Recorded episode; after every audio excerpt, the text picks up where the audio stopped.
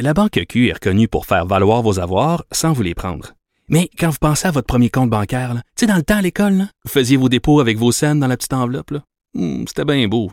Mais avec le temps, à ce compte-là vous a coûté des milliers de dollars en frais, puis vous ne faites pas une scène d'intérêt. Avec la Banque Q, vous obtenez des intérêts élevés et aucun frais sur vos services bancaires courants. Autrement dit, ça fait pas mal plus de scènes dans votre enveloppe, ça. Banque Q. Faites valoir vos avoirs. Visitez banqueq.ca pour en savoir plus. Politiquement incorrect. À Cube Radio et sur LCN, le commentaire de Richard Martineau avec Jean-François Guérin. Cube Radio.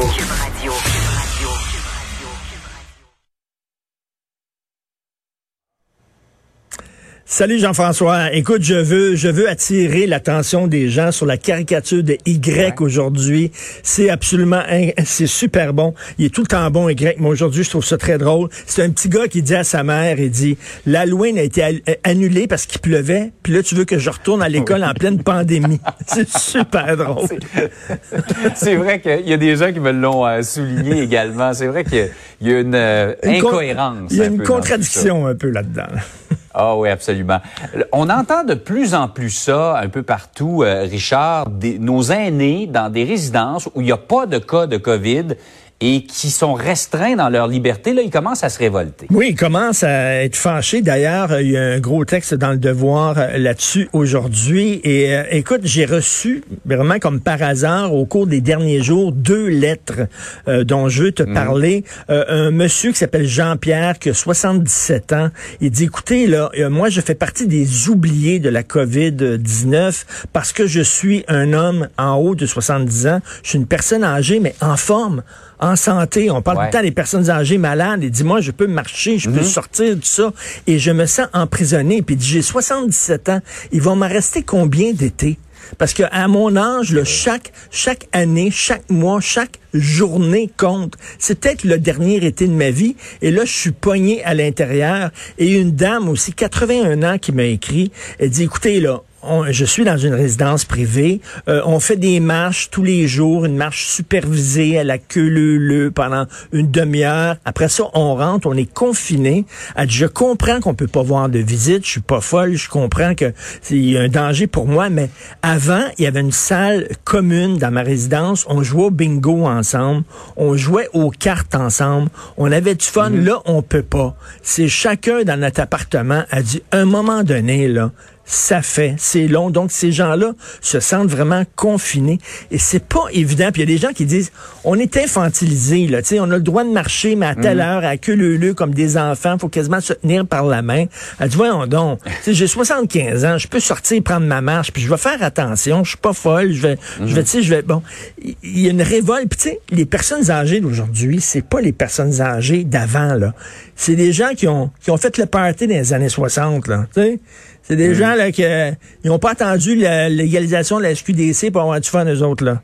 Cette génération-là, m'a dit. Ils brassent, ils brassent la cage de ces gens-là. Donc, ils disent arrêtez de nous traiter comme des enfants.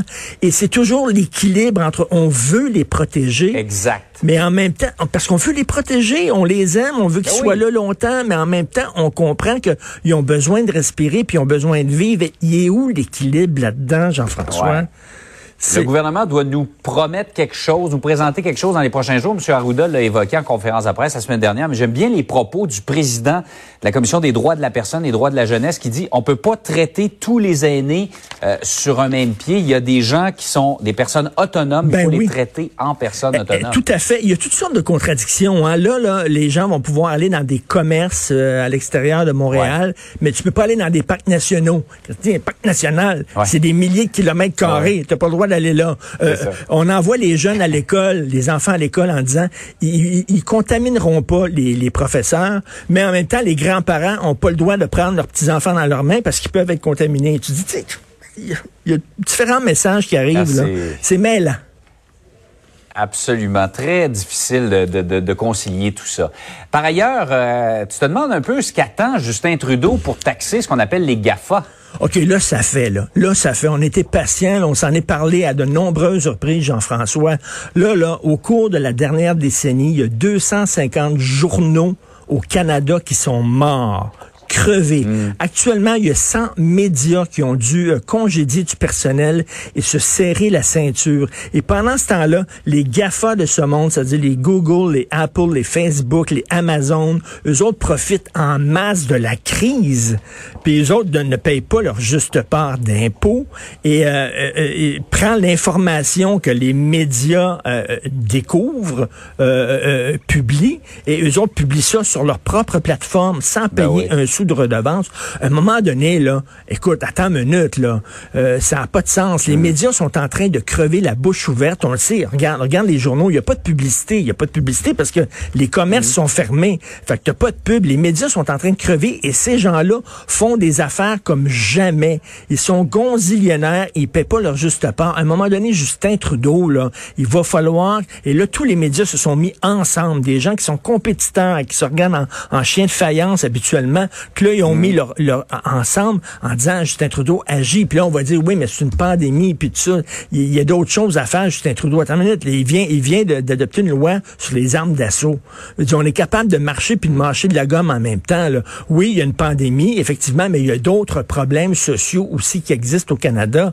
Et les médias, faut les sauver. Et entre autres, faut demander à ces gens-là qui font des affaires d'or sans rien payer, de payer leur juste ah part. C'est vraiment injuste et honteux. On est rendu là, comme on dit. Bon, oui, là, à un moment donné, ça va faire. Justin, mets là, puis euh, agis. Hey, Richard, passe une belle journée. Excellente journée, tout le monde.